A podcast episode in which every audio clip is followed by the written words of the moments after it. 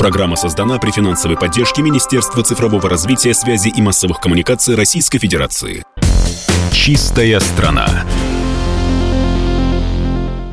Здравствуйте, друзья! Вы слушаете радио «Комсомольская правда». У микрофона ведущий Юрий Кораблев. И сегодня у меня интересные гости э, находятся в студии. Илья Разбаш, директор Центра развития водохозяйственного комплекса Минприроды России, лидер акции «Вода России». Илья, э, здравствуйте. Добрый день. И Юлия Михалкова, актриса и амбассадор волонтерской акции «Вода России». Юля, приятно вас видеть в студии радио «Комсомольская правда». Спасибо, взаимно. Всем добрый день.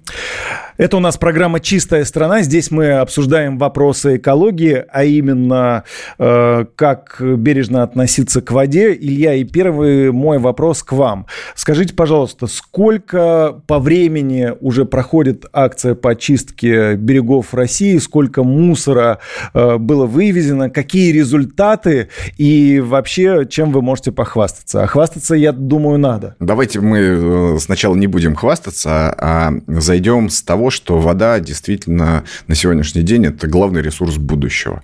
А вот пускай это выглядит как лозунг, а, с одной стороны, с другой стороны, мы видим, что а, с учетом изменения климата, с одной стороны, с другой стороны, развития экономики, я напомню, что вода, в принципе, составляющая часть почти 100% любых экономических процессов, где бы то ни было, то сегодня отношение к водным ресурсам, оно не соответствует, скажем так, да, ценности воды.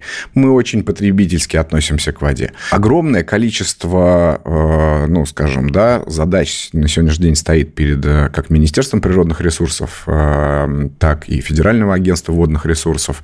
И вот здесь э, нельзя забывать, что, да, государство реализует свою политику в отношении водных ресурсов, но вместе с тем люди а, граждане страны могут стать и в некотором смысле являются уже активнейшими участниками процесса а, под флагом «Сохраним воду» шаг, э, с которого мы, пожалуй, начали, да, это акция «Вода России».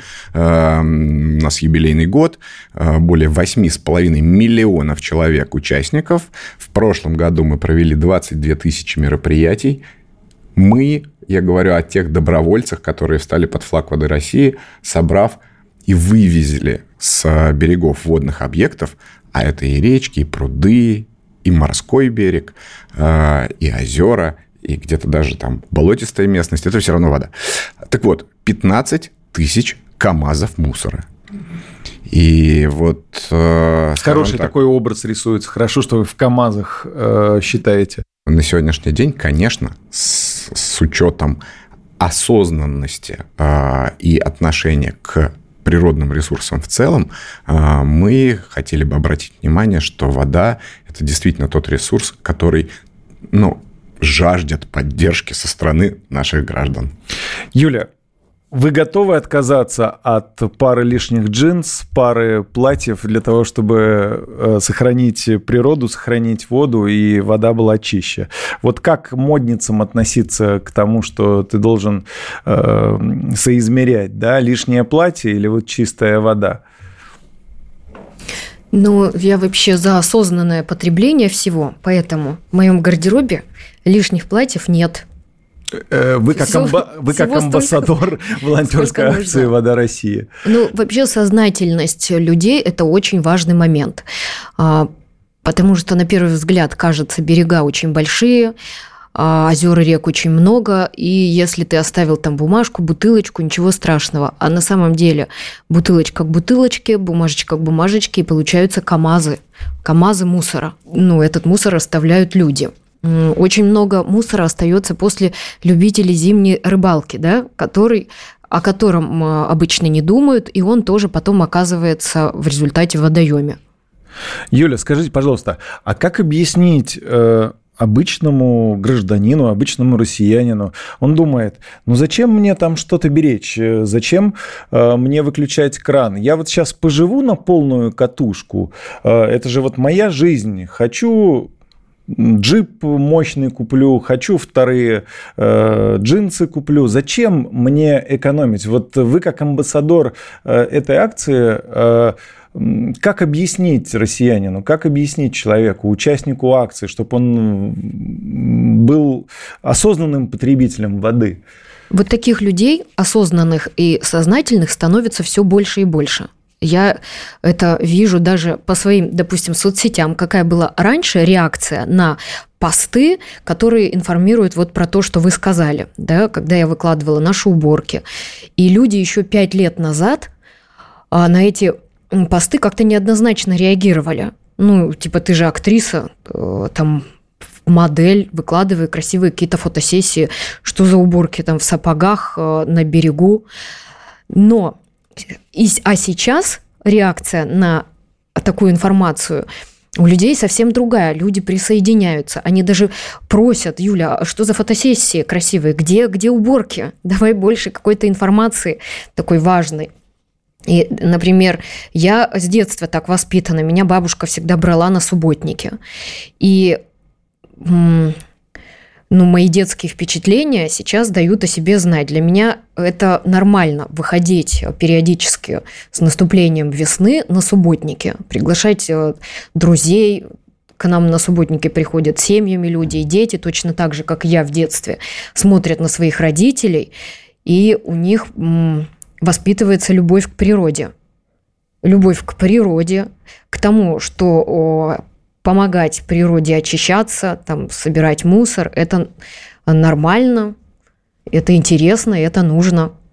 Илья, скажите, пожалуйста, а главные источники загрязнения российских рек – это кто или что? То есть это, я правильно понимаю, не только э, те отдыхающие, которые приходят на берега рек, но это и компании, которые сливают, что попало в реки? Ну, безусловно, да. Это э, основными источниками загрязнения рек являются промышленные предприятия, э, предприятия жилищно-коммунального хозяйства и, э, ну, скажем так, да, есть разные виды загрязнения изменений. Ну, например, там э, сейчас э, меньше стало, но тепловое, например, э, загрязнение от атомных станций, как вариант, да, то есть вода, она не то чтобы грязная идет, она просто теплая. И это тоже ну, как бы проблема, ну, была, связанная с прямоточными вот этими водовыпусками. Но вопрос тут как раз в том, что мы, если сто лет назад говорили, что мы, давайте, ребята, возьмем от природы все, у нас там индустриализация страны,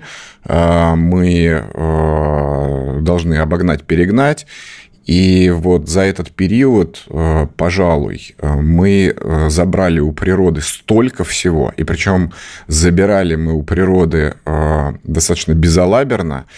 И сегодня, если мы хотим жить дальше а именно, чтобы наши дети и внуки и правнуки жили действительно с хорошей экологией и с, в прекрасной окружающей среде, с поющими птицами, с замечательными рыбками в воде, то наша задача сегодня незамедлительно отдавать эти долги.